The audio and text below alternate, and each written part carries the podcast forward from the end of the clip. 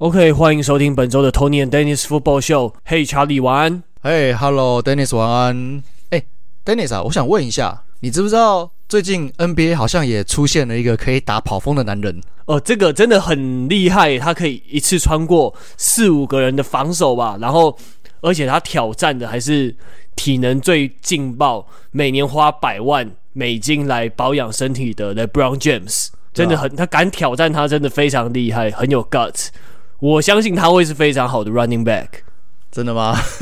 好，我们在讲的就是前几天发生的就是 NBA 隔壁棚 NBA 的湖人队对上活塞队的比赛，然后那个活塞队的前锋 Isaiah Thomas 在一次卡位争抢篮板的时候挨了 LeBron James 的一个肘击，然后当场哎、欸、不对不对是 Isaiah Stewart 不是 Isaiah Thomas。啊，来来来，Isaiah Tom，诶，Isaiah Stewart，对，讲错了，口误口误，Isaiah Stewart，然后他挨了 LeBron James 的肘击嘛，然后当场就血血流如注这样子，然后他就非常非常非常不高兴，然后就是他一直想要冲去跟 LeBron James 理论这样。对，然后结果他冲过去的过程中，就是大家都去拉他嘛，那最后他还是甩开了好几个队友，好像还有。保全人员对不对？反正一度甩开很多人，但最后好好险说两个超过两百公分的巨汉没有真的干起来，不然就真的会很恐怖，可能又是什么奥本山二点零之类的。那个影片里面有看到那个应该是主播吧，现场的主播就一直说，呃，请各位观众留在自己的位置上，绝对不要起身。那超好笑。哦，对我好，对我好像有听到。对，那后来就是有一些媒体，就是一些。可能比较无聊一点的媒体，还有乡民在讲说：“哇，他甩开了那么多人，那是不是泰坦队现在没有了 Derrick Henry？是不是要找那个 Isaiah Stewart 来去当 running back，对吧？或者说同城的那个底特律狮子，他们是不是要不要有没有机会来当他们的 RB one 这样子？对啊，看看他这个身材，他是典型的前锋身材嘛，大概六十八、六十九，然后两百五十磅。”你觉得有可能吗？你先讲好了，因为这个话题是我们刚好在听那个 Juicy Pascal 他们在讲，所以对不起，我必须很老实的跟你们说，这个东西不可能。对？为什么？因为因为其实以 Running Back 这个位置来说，太高其实不一定是好事，因为。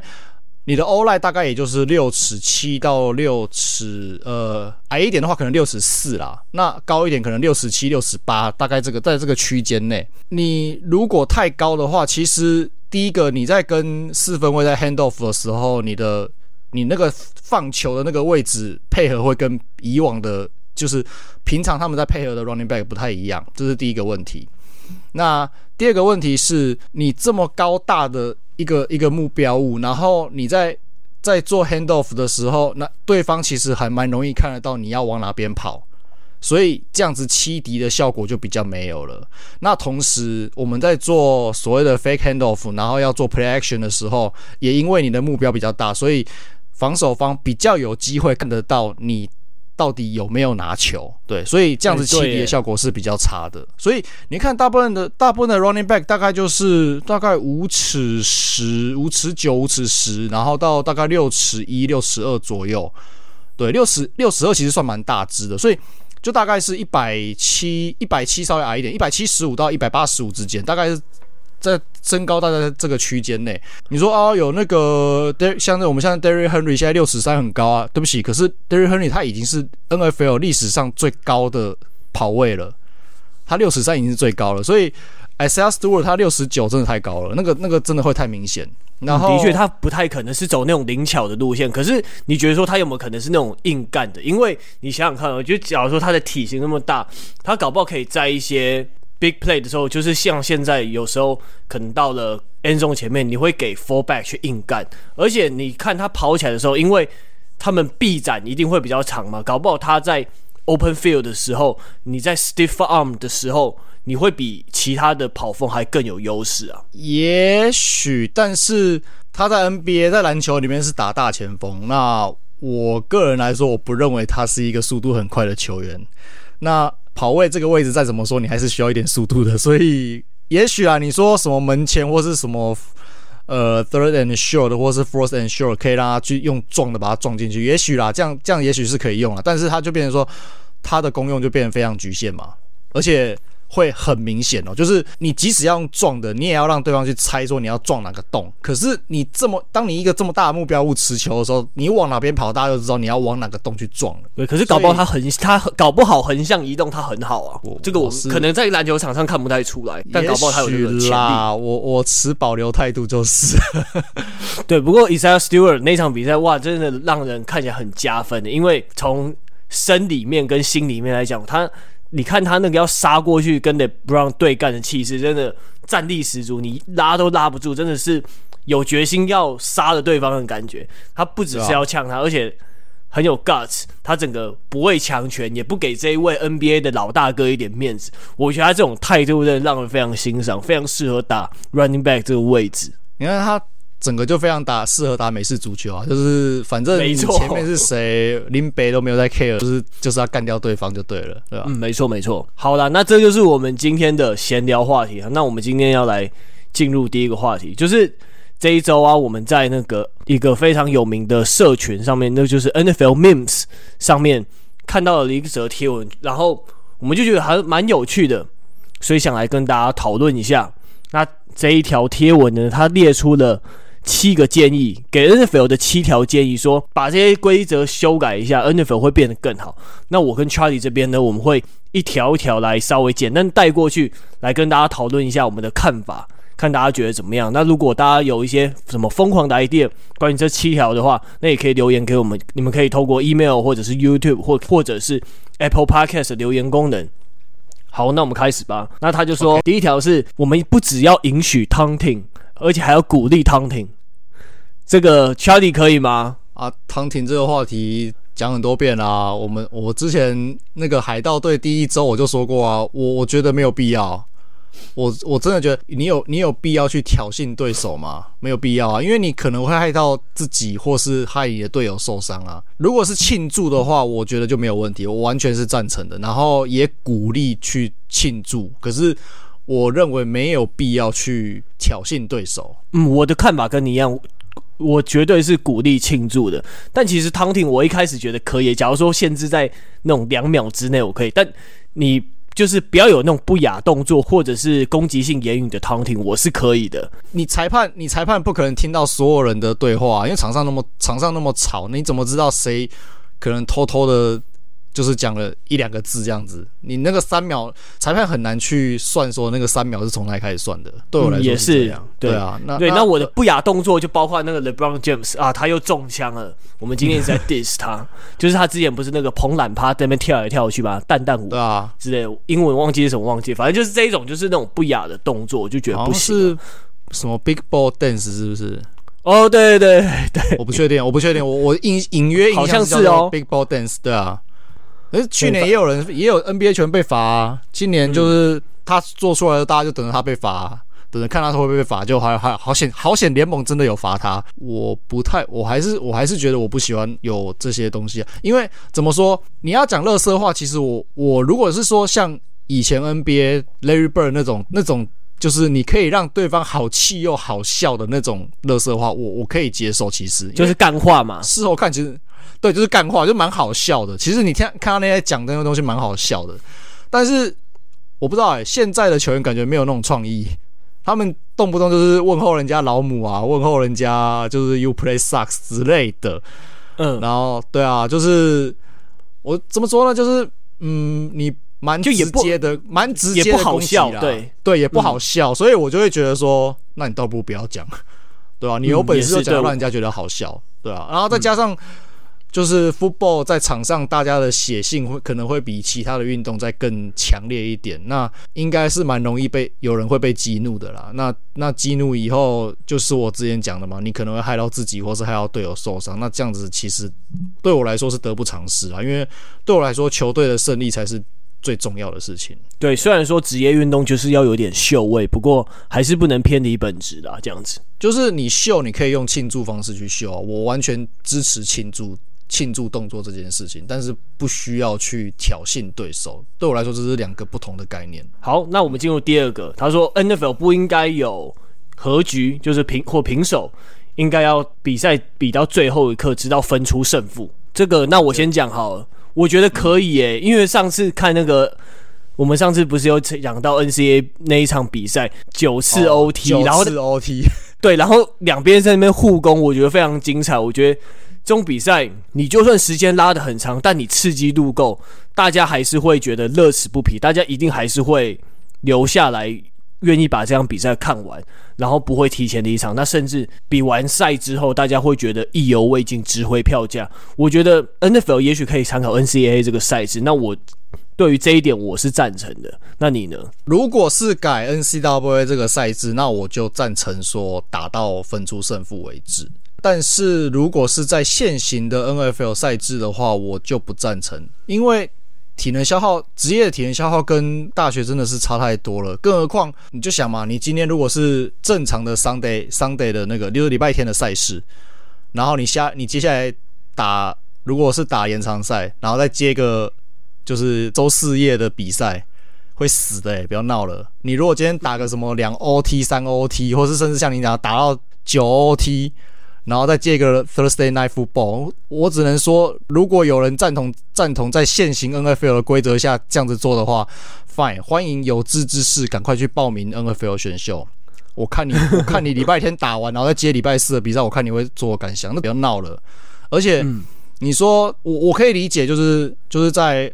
呃，美国人他们或者所谓欧美的观念里面，他们很讨厌和局这件事情。好，你很讨厌和局这件事，那我们就来看，从二零零二年到二零二一年，总共目前到现在二十年，你总共也才十二场的和局。那你一年是两百五十六场比赛，然后两百五十六乘以二十，然后全部就是十二场和局，这比例很低啊。然后再来，我又查了一下，二零一七年改规则以后，到现在二零二一年比例。升高的比较多，总共出现了五场，也就是说，我们刚才讲这十二场里面有五场是出现在近五年，所以呃，也许是因为改规则，然后让和局的比例升高了，所以大家才会想说，哦，我不想要看和局这样子。那第一个其实比例还是不算高嘛，那第二个应该要讨论是怎么样让比赛更容易分出胜负，而不是说就让这些球员打到死，真的真真的会出事。对，嗯对，然后再来就是，我会觉得这个东西蛮矛盾的，就是当初是因为不希望一些伟大的球员莫名其妙，就是好不容易拼了一整场的好球，然后最后可能只因为人家丢铜板猜赢了，然后就推得很顺，然后踢个三分被绝杀，这样莫名其妙就输球了，所以才会改这些延长赛的规则。那你现在改了规则以后，你又你们又嫌说很容易平手啊？就都你们在讲啊。我对我来说是没有一个，这当然这这是可以去讨论，然后再去再去修改，去更完善这个规则。但是对我来说，其实没有所谓完美的规则这件事情，你终究会会需要做一些取舍啦。当然，你可以做一些修改，让这个妥协的空间就是。需要妥协的部分让它更小，但是我觉得终究会需要做一些妥协的。嗯，所以我会觉得，在如果是 NFL 目前现行赛事下，我我不赞成打到真的一定要分出胜负为止，因为其实你说我跟你一样，对平手的几率也不大。说实在，好，那第三条就假如说 kick off 的话，如果直接穿过球门的话，就直接干脆一分，就是当做你射门射进的话，当做你射门射进的话，就直接算你一分了。对，开球射门射进的话，这个你行吗？我觉得可以啊。NFL 的比赛 kickoff 是球，没记错的话是摆在三十五码嘛，所以它总计是六十五加七，所以总共是七十二码。你好像有可能诶、欸，你踢得进去算你本事啊。对啊，有啦。那个 Justin Tucker 他之前在练习的时候，就是赛前练习有踢进过七十码，然后不是在丹佛。是在他们自己家哦，就是在 Baltimore，在巴尔的摩的自己主场练习的时候踢进过七十码，所以加两码应该有机会啦。只是说目前也只有 Justin Tucker 可能可能加上红雀的 Matt Prater 这两个人办得到吧，其他人应该是比较有难度。对，而且 Kickoff 他是在没有那种对手压迫干扰的状况下嘛，而且。假如说你再加一点，刚好现场顺风，其实应该是可以进去的。可是顺风的话，表示那个是 室外球场啊。你如果今天是，如果是今天是巨蛋类的那些球场，然后天花板直接关起来就没风。对，嗯，对吧？而且说实在话啦，只有一分效益不高啦，你可能就是最后要拼绝杀的时候用。那好啊，拼进去让你踢进去，就真的就是算你本事嘛。我觉得这也是一种蛮戏剧性的一种结果，不错啊。只是我突然想到一个东西，就是这可以变，这该不会要是你你可以让，比如说 Justin Tucker 踢进去好一分。然后你踢进去以后，因为你得分了，你又要 kick off，然后你就可以让 Justin Tucker 再踢进去，然后他就无限踢这样是吧？我刚才突然就刚这也是这个这个真的是刚刚就是突然闪过我脑海，说哎不对啊，这样子变连续技，就是加一加一加一加一加一加一。对，但我想说，他这种规则的用意会不会说是你就是踢进，然后你就加一，然后但你可能就算 touchback，然后就直接再从二十五码线开始。我觉得如果是这样子的话，这样子设计的话，我是可以，因为大家也一直在讲嘛，就是其实你 special team，你 kick off return 或者是 punt return 那种急速的冲撞，其实受伤的风险是非常高。所以我觉得，如果是踢进一分，然后你对你 return 的那一方就直接从二十五码开始的话，那我觉得其实是一个还不错的制度的。我觉得还不错啦，只是就是就是规则上需要去做调整啊，不然就会出现像我们刚才讲那种很好笑的状况。加一对就不能对就不能去连续记啦，就只能一次 而已。可以可以考虑啦，对啊，反正我相信就算出来了也不会有多少人用啦。就像对啊，就像你说哦，那个 BAT 如果 block 然后可以 return touchdown，那也才两分而已，对吧？通常不会有人真的这样去做啦，就是干扰就好了，一样的意思，我觉得。好，那第四个。就是就是球员在持球的时候，你要身体倒地，你才算停，你才然后，而不是说他们一开始被撞击到的那边。会想要提这个规则的修改，主要是针对说，因为现在有时候，呃，receiver 或是 running back whatever，他们接到球，然后可能被防守者挡下来，然后他们会僵持在那边，然后僵持僵持在那边以后，就会有越来越多的。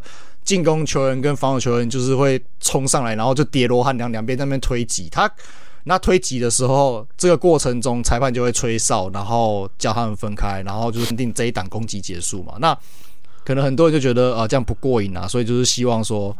不要让他们，就是让他们推挤推出个胜负出来，不要说对，推到最后一刻，推到有人倒，对对对，真的有人倒了才算。对对对对对对。好，我先说这个我不行啦，我觉得这种太多无谓的推挤，我觉得受伤风险很高，尤其是你 football 受伤风险本来就够高的，你还在那边推，然后推个有完没完的，你在那边僵持那么久，倒不如赶快排好开始下一下一 down 的比赛，我觉得还比较好看。我觉得在那边推来推去，我觉得。就是把比赛拖得很长，或者把一个 play 推得很长，我觉得这样子，然后也没有前进多少，我觉得没有什么效益了。我觉得是有点无聊，然后又加上受伤的关系，这个是我是不行。那你呢？我一样啊，就跟前面那个延长赛一样啊，就是赞成的，欢迎有欢迎去报名 NFL 选秀，然后去当夹心饼干，你你可以体验一下被两三个就是两三百磅以上的壮汉，然后。夹在中间当肉饼的感觉是怎么样？那就是就跟你讲的一样啊，我我我讲的比较激烈一点啊，我觉得就是别人家的孩子死不完那种感觉，在我看来就是会提这种规则。如果你同意的话，对我来说就是这样子。NFL 应该说美式足球这个运动，它在两千两千年初期爆发脑部损伤的一些研究出现了以后。然后再加上二零一五年，就是威尔史密斯演的那个震荡效应的那个电影出来了以后，有越来越多的家长不愿意让小孩子去打美式足球。最有名的，对不起，再叫一次，隔壁棚的 LeBron James 他就讲过嘛，他不会让他的小孩子接触美式足球。对，那其实不管你喜不喜欢这个人，他讲的话一定就是有一定的分量，所以他一定会去影响。影响到很多的，就是当父母的人，他会去，可能会多少会去限制他的小孩子。对，可能尤其是我们，可能是我们这个年纪三十出头这种，看了不让打球.看了很久，这我们这一种算年轻的父母。呀、yeah，没错。其实 NFL 他们现在已经有在致力于改善头盔的头盔的一些结构嘛，然后还有规则，让它变得更安全。那其实这些东西都已经慢慢可以看出来，就是。就是这这部分的伤害已经降到非常低，现在已经变得安全非常多了。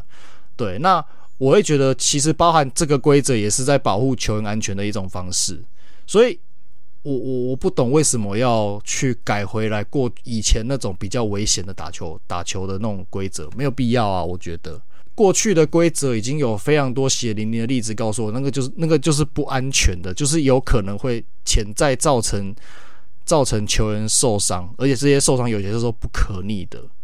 对，那你即使说好，我们不看我们不看脑部损伤，比较常见的严重运动伤害，比如说 ACL 撕裂，有有研究指出，就是 NFL 平均一年有大概六十二名球员要。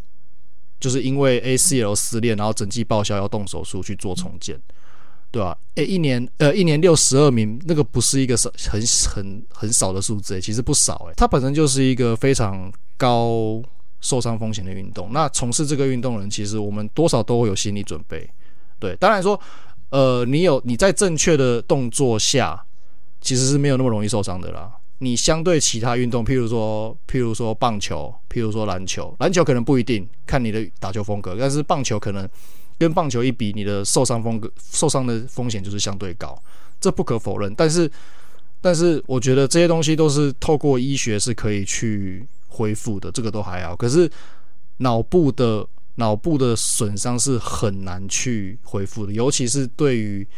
呃，青少年就是未成人，十八岁以下的，他们的有些他们的脑部的结构，或是他们的脑都还在成长，身体还在成长。那在这个时间点受到的伤害，他们要需要的恢复时间是成人的可能两倍，甚至可能有可能更多。你在这种情况下，还把规则改成跟以前比较危险的那种时代去相比是一样的那种规则，我真的觉得就是你你有事吗？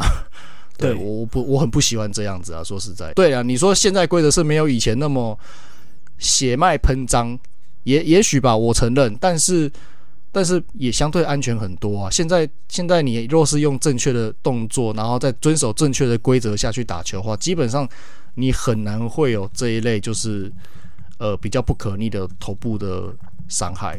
对，那我觉得，嗯、对啊，那那你说你说你希望可以在。让比赛变得更刺激一点，Fine，我们可以去，就是去修改规则，然后看怎么样修改规则可以去抓住这个平衡点。但我觉得不是说一味的要回到过去那种比较危险的比赛风格，对我来说是这个样子。对，不，嗯，对，运动的发展，说真的不能走回头路了，因为我们就知道 NFL 就是那，就是你太过暴力，过受伤风险过高，过去那一段那一段黑历史，我我希望不要再发生了。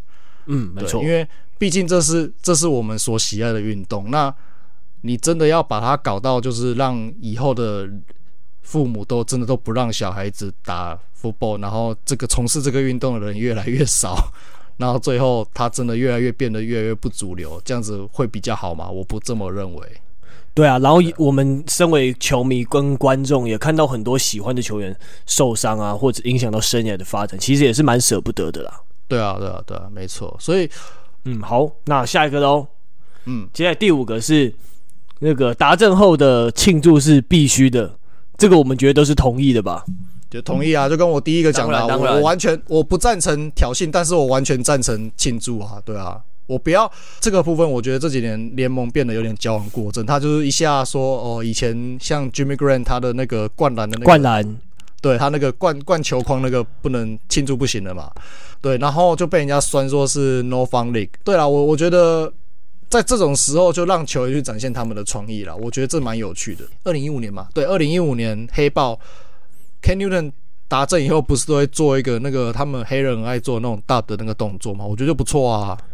对，那个其实我觉得就就很好，所以我蛮鼓励球员可以想一些蛮特别的动作，尤其是对要发挥创意。嗯，尤其是其实 NFL 他们球员这几年达阵后的动作，我觉得都还蛮不错的。对，而且还有很多合体技也蛮好看的啊。你讲到合体技，我好像看过，隐约有印象有看过他们有球员做那个七龙珠那个合体的那个那个动作，好像有。对，我记得是布朗队的，但我忘记是好像是，是前两前一季还前两季吧。对对对对，我觉得就这这个就很好啊，我觉得真的是不错啊。对啊，那我记得西雅图海鹰他们还有一起。那种有跳舞，而且感觉是有队形、有排过那种，也蛮精彩的啊。对啊，对啊，对啊，对啊，对啊。然后还有什么？就是划独木舟，我印象中有。对对对，这个很很有时候也会看到。对对对，我觉得这些这些都不错啊，因为这些东西是呃其他运动比较难有办法去做到，就像。比如说哦，篮球，因为它是一直随时就是比赛是一直持续在进行中的，所以这个比较难嘛。那棒球的话，年轻球员可能会比较想要秀，可是对于比较老球员，他们有所谓的就是一些场上不成文规定的这个这个部分，就是比较具有争议性的这个部分，对吧？所以他们也有时候也比较难去去真的是放心的去做一些太可能太过于。高调的庆祝动作吧，对我来说是这样。NFL 就相对比较有这个空间了。那我觉得，既然有这个空间来做，那就让球员去发挥他们的创意啊。其实我觉得这也是，这也是可以让比赛变有趣的一环了。对于这个不，我唯一觉得不妥的地方是，就是不要对着。对方的球员席做就可以，对，因为你对着对方球员席做，有时候就可能会让、嗯、对，不然你可能又会有 taunting 的，对对对，你可能就会有挑衅的挑衅的嫌疑，对啊啊！可是你不要对着球员席做，你有三个方向可以做，你两边的两边的 end zone，然后还有自己的球员席，你有三个方向可以做，对不对？我我没有要求你，我只要求你不要对着对方球员席做，我觉得这个很合理，是合理的，对。好，那第六个就是。那个接球员接到码数，接到球然后推进的码数不应该算在四分位头上，这个你先讲吧。我觉得一半一半，这个对我来说其实就跟后面后面第七点一样，就是对我来说就是可赞有赞成的点，也有不赞成的点。那对我来说这个比较是 fifty fifty。那我赞成的点就是你接球员就是所谓的 yard after catch 的这个部分拿掉。也许我们可以更精准的去评估四分卫的能力，尤其是他臂力，或是他的一些打球风格。对，但是我反对的点是说，顶级的四分卫他是有能力让让接球员在很舒服的情况下接球，甚至有一种呃，我不知道你有没有看过一个 play，这个 play 在大概二零一五年前后是很常见的，尤其是。Peyton Manning 跟 Tom Brady，就是他们在运用所谓的 Star Receiver 的时候，他们的 Receiver 是跑一个短的嘛，对不对？然后跑短的，譬如说，好跑一个 Out 好了，然后跑一个 Out，他们球丢过去以后，接球员接到球，然后就可以很顺，就好像就是有点像那种大队接力那种感觉，你知道吗？就是球一拿就直接走那种感觉，很顺，就是。就是很顺，我我不知道怎么去形容这件事情，就很顺。如果是这方面没有那么优秀的的四分卫，他球接传过去的时候，你接球员可能要去，因为球的落点或是或是球传的一些位置，他可能要稍微可能稍微去呃要移动他的重心去捞球，或是要可能甚至可能要跳起来接球，然后再重整他的姿势再往前冲。那其实这一来一往，那个差个大概一两秒就差很多了，所以。这个部分你，你要说接球员他往前推进的这个码数完全不算是四分卫的 credit 嘛？好像也怪怪的。对我来说，这是一个很 tricky 的问题。我会觉得一半一半啊。我觉得可以，因为我觉得那个 yard after catch 还是比较多，是吃重在 receiver 个人的体能，还有。敏捷性还有他的视野上，我觉得相较之下，对对我你说 fifty fifty 嘛，对我来说可能有点七三的感觉吧，百分之七十的感觉，我觉得还是跟四分卫比较没有关系。你看那些很英才的 stiff arm 什么之类的，我觉得没错，的确你要先有四分卫好的传球，才有后续的那一段。但我觉得后续那一光评论后续的那一段的话。他应该是跟 receiver 本身比较有关系的。你说，你说后面他的 stiff arm 就是 receiver stiff arm stiff arm 什么的，不算是四分卫的功劳。问题是四分卫没有传这么舒服的球，你连后面 stiff arm 的机会都没有啊。所以对我来说，就是这个很呃会很见仁见智啦。也许也许你说的也也有道理，这样子。好，那我们进入最后一个，就是就是如果。如果传球打到那个 receiver 的手上的话，然后被 interception，那应该算在 receiver 身上，而不是算在四分卫身上。我的话，但我觉得可以耶。我八二，这个我是八二。对，我二的那个点，唯一的点就是，我觉得这个样子的规则，呃，应该说这样子记录的方式，会让 receiver 不愿意去接一些比较险的球。对我来说，唯一的风险就这个。那如果不考虑这件事情的话，我就是百分之百赞成。我觉得还好诶、欸。对，因为有时候如果有，我记得有些 receiver 他他看到说那一球真的不行，可能要被 interception 整个丢歪了，完全不是他要的位置，他真的接不到。有些 receiver 会直接去把它拍掉，所以我觉得这个还好。我觉得你因为你不愿意接险球，我觉得这种东西不是你。他没有时间让你去思考这个东西。你看，你一转身之后，球就在你面前，离个离那个两公尺，以非常快的速度飞过来。我觉得你不，你不太可能不去接啦。就是他那个球如果可能歪比较对，就是 receiver 看到球呢比较歪，他可能就是不愿意去接这样子，不愿意尝试跳起来接，或是扑过去接之类的，就让他就是落地就算了。对他，可是他不一定看得到周边的状况啊，因为搞不好你不接，搞不好过去。旁边就有其他人被也是被抄走啊，也对啦，所以所以是是有可能，所以对我来说就是，所以我才说八二啊，就是这个是我唯一会考量的点，但是我也知道说这个点的发生几率其实没有很高啦。好，那我们进入今天最后一个话题，今天最后一个话题呢，我们要来讲一下球季后半段的一个 MVP 争夺战。那最近一两个礼拜呢，我们又突然浮现了另外一个名字，那就是。小马队的 Running Back Jonathan Taylor，那我们想要来讲一下，说他到底有没有机会获得 MVP 呢？因为其实近二十年来 MVP 几乎都被四分卫所囊括嘛，几乎就是被他们占走了。那上一个也是非蛮久之前的的 Adrian Peterson 的，也是有很一段时间没有 Running Back 拿到这个 MVP。那其实现在 MVP 的态势，说真的要拿不太容易，因为我把 MVP 分成两个 level，Tier One 就是有有 Patrick Mahomes、Aaron Rodgers 还有 Tom Brady 这三个，等于是常年之下非常有竞争力的人选。那 Tier Two 呢，就是算近年比较崛起的，像是 Kyler Murray、Josh Allen 还有 Lamar Jackson，也都是非常优秀的年轻球员。那我觉得，如果你要拿 MVP 的话，你至少就要击败上述这六位球星。那像今年 Tom Brady 他的，你说他数据不太漂亮吗？Touchdown 跟 Interception 大概是三比一，还可以，但他目前的确是非常有机会。但 Jonathan Taylor 他差了一点，他就是差在说球队的战绩不是那么好。如果搞不好他今天在绿湾，他这种数据搞不好他就是 MVP 了。所以最近的迹象就显示说，你 Running Back 要 carry 整支球队，还是蛮有一定难度的。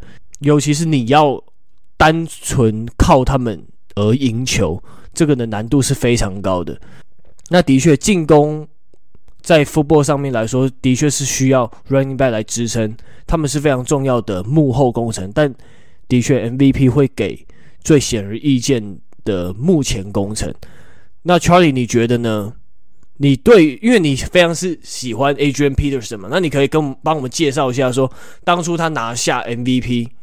的那种时空背景，他到底是怎么拿到的？我先针对你前面讲那个 Tier One 跟 Tier Two，我反而觉得你提的这几个球员今年的表现，对于就是 Jonathan Taylor 来说，他反而是一个利多。因为其实今年的态势来说，我我目前打到目前，我的感觉是这几个包含其他在榜上就是 MVP 竞争榜上的球员，我觉得都没有一个。表现上非常一枝独秀，就是觉得啊，就是应该就是他的这种球员。你说 Tom Brady 的表现不错，对啦，如果换算成把他目前的成绩，然后换算成就是正常，我们照以往还是一样十六场来看的话，就大概是五千码，然后四十三个达阵，但是他的 interception 有十三个，比去年还多，所以。你说比例三比一，对了，看起来不多啊。可是如果是以就是 MVP 的这种这种水准来评断的话，其实那个蛮多的。说实在，你平均就是大概一场一个，对吧？那 Aaron Rodgers 的话，他的数据我觉得不差，可是就是没有那种很很大的那种亮点这样子。对，那在这我觉得最主要是因为另外一个问题是他场外的风波很多，包含他寄出就是就是要打不打的啊，然后再来就是他中间最近又闹了一个那个疫苗的风波嘛，所以呃，我觉得可能在所谓的一些政治考量上，可能会他可能会被就是就算球队战绩再好，他可能都会被呃割爱之类的。对，那 Kyler Murray 的话，他的数据还不错啦。如果以十六场来看的话，就是大概是四千五百码，然后三十四个达阵，然后再包含他自己会有六个跑阵的达阵，这是这是换算成十六场的数据。对，但是目前就是他的问题是他落差比较大，然后他中间还有三场受伤，就是近三场这样子。对，那包含。你说 Patrick Mahomes 还有 Lamar Jackson 这几个，这两个今年、去年真的你死我活，可是今年大家就一起落赛这样子，就是不太不太稳定啊，所以更不稳定就不太讨论了。尤其是 Lamar 最近对布朗还丢了四个 interception，虽然最后是赢了，可是那个内容就是真的很不好看嘛。那 Josh Allen 的话，呃，他先解决他下半季迷航的状况，我们再来讨论。对啊，最近比尔落赛的很严重啊。那这个是对于 Jonathan Taylor 要夺 MVP 这件事情的利多，好，但是利空的部分就非常非常多了。对，利空的部分来，第一个，Jonathan Taylor 他的他目前的数据是不错，可是，呃，我觉得这很有很大一部分得益于他们的 O-line，他们小马队的 O-line 这这一两年评价都是联盟前几名的。那像今年的话，一字排开，他的 Of。Tackle 有 Eric Fisher，然后 Guard 有 Quinton Nelson，然后那个 Center 的话有 Ryan Kelly，这两个这三个都是就是呃明星明星等级的嘛，O Pro 等级的，所以你这个这个这一条 O-line 一字排开，你联盟排名至少前五名，在开路阻挡或是在传球阻挡上都非常表现非常优秀。那再来就是他们。球队阵容还不错啊，就是你说真的不好吗？可是你 quarterback 是 Carson Wentz，然后你的 receiver 好了，T.Y. Hilton 他回归的这五场打了普普通通，差强人意这样。可是他们的那个二年级新秀 Michael Pittman 表现还不错啊，目前八百多码，就是我觉得还过得去。那他们的 tight end Jack Doyle 也是两届的 Pro Bowl，也是也是就是可用之兵，就是蛮稳定的一个球员。对，所以。这这几个、这两个、这两个因素结合起来，会让 Jonathan Taylor 他一人扛起全队的这个色彩比较低一点啦。对，那从数据面来说，好，他目前打了十二场，诶，一千两百零五码，然后十四个达阵，看起来还 OK。但是你如果换算成十六十六场比赛的话，基本上是不会超过两千码的。那我们来看一下，你刚才说提到 Adrian Peterson 嘛，来我们看一下二零一二年的 Adrian Peterson，他他的成绩是怎样？十六场比赛，两千零九十七码，然后十二个达阵，看起来好像还好嘛。你说达阵比那个 Running Back 就是比 Jonathan Taylor 还要少，问题是，哎，十二个达阵，全队跑加传也才三十四个达阵而已，所以他拿了三分之一耶，对啊？所以真的是很 carry。再你说看阵容。超 carry 的，而且你看，来我们讲一下他的阵容。四分卫叫做 Christian Ponder，你认识吗？他谁？对，不认识嘛？对。然后他的成绩，我我讲一下他今年他当年的成绩：十八个传球达阵，然后不到三千码。我不知道，对各位客观听的感觉如何？我是觉得蛮烂的啦。然后他们的一号 receiver，可能老一点的球迷可能有印象，叫做是那个 Percy Harvin。那他是一个还不错的接球员，可是他那一年打了就是九场以后就报销了。然后他那一年就是总共接了六百七十七码，他只打了九场就报销，可是他接了六百七十七码，还是全队最多。来，我们复习一下刚刚小马对我们说的那个一号接球 Michael Pittman 那个二年级生，他目前是八百多码，然后打了十二场。对，所以你就知道两边的传球的那个程传球攻击的那个程度差多少。对吧？然后 Percy Harvin 虽然说是还不错的一个接球员，可是他生涯也没有单季破千码过，所以你就知道他们的一号接球员都这个样子了。二二三四号我就不用再讲了，对啊，那你说啊，他们有那个有 t a n 就是 Carl Rudolph，就是一个还蛮实力蛮稳定的、还不错的一个 tight end 嘛？对，他是还不错，但是他那一年才第二年而已，所以其实也没有太多的表现机会了。而且你要在想，二零一一年 Adrian Peterson 那个时候是 ACL 断掉，然后只花了不到一年就复出，所以那个传奇性色彩是非常非常强的。你就像一个前一年还还 ACL 断掉，然后大家觉得啊，他可能以后就是表现无法再这么强势，就是大家都一片看衰的情况下，然后他一个人把这支你光看阵容就觉得是他妈哪里来的路人球队的进攻组。整个 carry 起来，扛在肩上，然后把球队拖进季后赛，这个这个太有传奇色彩了，我觉得那太强了。那 Johnson Taylor 现在目前没有没有没有这么强的一个传奇性色彩，我觉得他要拿很难呐。那你说近二十年就是很大部分都被四分卫垄断嘛？我查了一下，近二十年除了四分卫以外，只有三个跑位有拿到 MVP，然后其他位置就不用再想了。对。那除了我们刚才讲二零一二年的 Adrian Peterson，来，我们再复习一下二零零六年的 l a d a n i a n Tomlinson。那这个就是如果有听众看那个看过漫画《光速门面侠》的话，就是《光速门面侠》小早川赖那的原型。对，那他那一年多强呢？十六场，然后一千八百一十五码，看起来还好，对不对？可是他是联盟第一名。那二十八个达阵，历史第一，历史第一哦。然后再加上三个接球的达阵，再加上他两个他自己的传球达阵，也就是他总共拿了二十二十八加三加二，三十三个达阵。全队所有的进攻的达阵五十六个，有三十三个达阵跟他有关，你就知道有多夸张。对，所以虽然那一年他们阵容其实不错，他们四分卫 Philip Rivers 最近才刚退休嘛，然后还有 Receiver 的话有 Vincent Jackson，然后 Tight End Antonio Gates，这个大家都很知道。看起来是不错，可是他那一年的数据是非常非常极度突出的，所以还是让他拿到。那再来就是在前一年，二零零五年的 Sean Alexander 西雅图海鹰队的十六场一千八百八十码，也联盟第一名，然后二十七个达阵，历史第二，所以就是隔年他就被 Tomlinson 直接破了这样子，所以他那年拿 MVP。全部这三个，你要么就是非常有传奇性色彩，要么就是你的数据极度突出，不然你基本上很难拿到 MVP 啦。所以我觉得 Jonathan Taylor 真的机机会不大了。那你说他就算拿到两千码，来，我们来复习一下。来，Chris Johnson 二零零九年拿到两千码，然后那一年的 MVP 给了 Peyton Manning。Derrick Henry 去年也拿到两千码，那一年，然后去年的 MVP 给了 Aaron Rodgers，所以。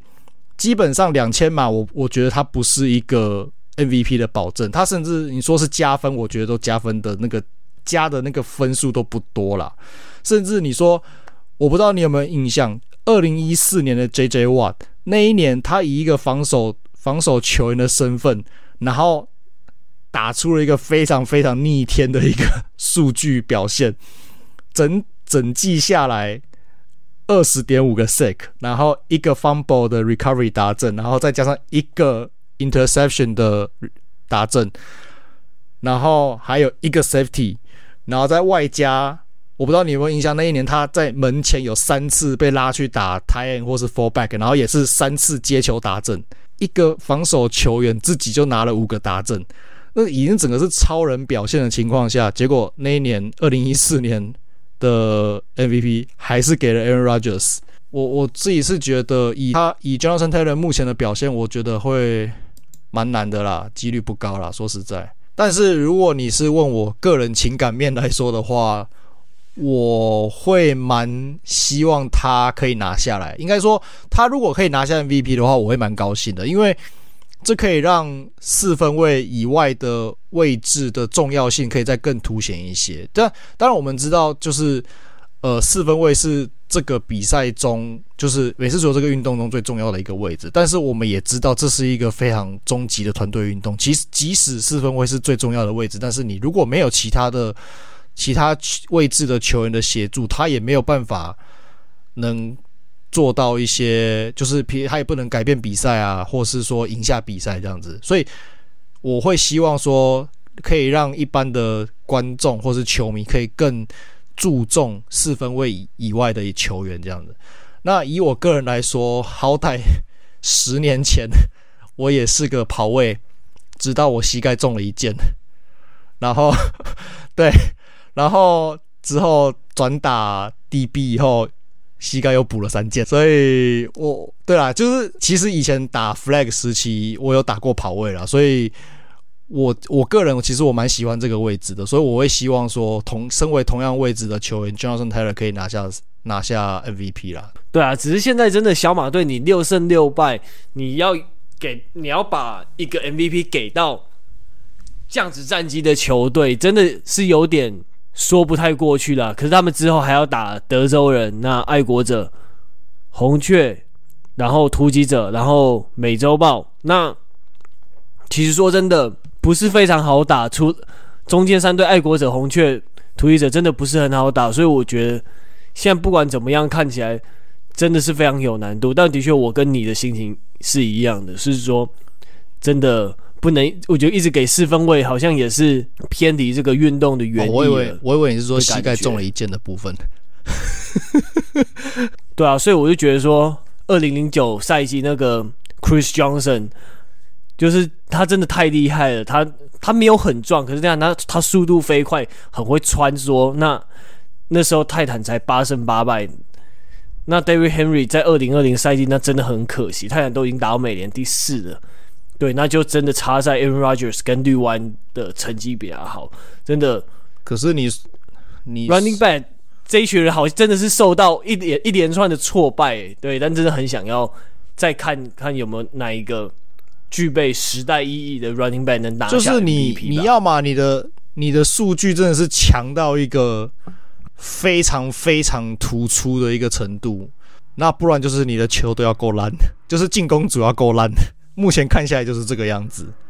对，可是进攻组不能太好，但你战绩还是要维持在一个程度，这样子就是这种条件很难达成啊。Adrian Peterson 那一年维金人也才十胜六败而已啊，其实还好诶、欸。但其实十胜六败也不差，至少。对，至少你要有不能像现在小马队这种大概才胜率才五成的。现在六胜六败十二场，还有五场比赛嘛，拼个十胜七败啊，应该可以啦，应该是拼得到啦。我觉得他们他们应该是有机会拼得到啦。只是说你说十胜七败，然后他目前的数据表现有没有以跑位拿 MVP 这个标准来说，也没有特别突出。那。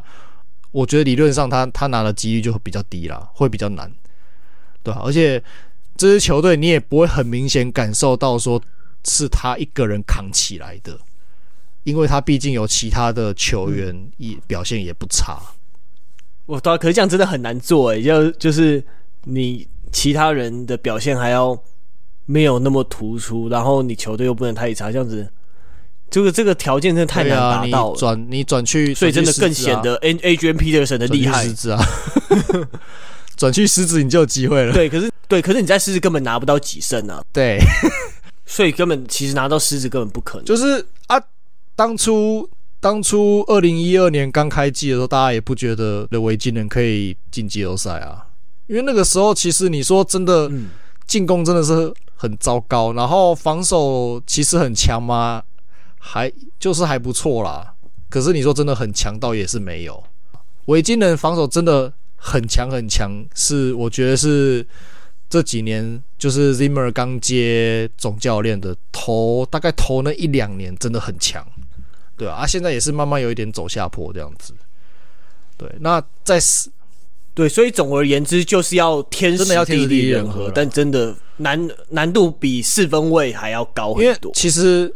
四分位当然他很容易可以获得 MVP，但是他受到的责难有时候也很也是蛮大的，他受到的压力也是蛮大。他就是你就是因为他被期待就是要把球队的胜负一肩扛，所以当球队战绩好的时候，大家也比较容易把 credit 给他。这我觉得这也是这相对来说也是很合理的事情。就是那个就是有点像是我们前面在讨论说啊，如果今天弹到就是球传出去，然后弹到接球员的。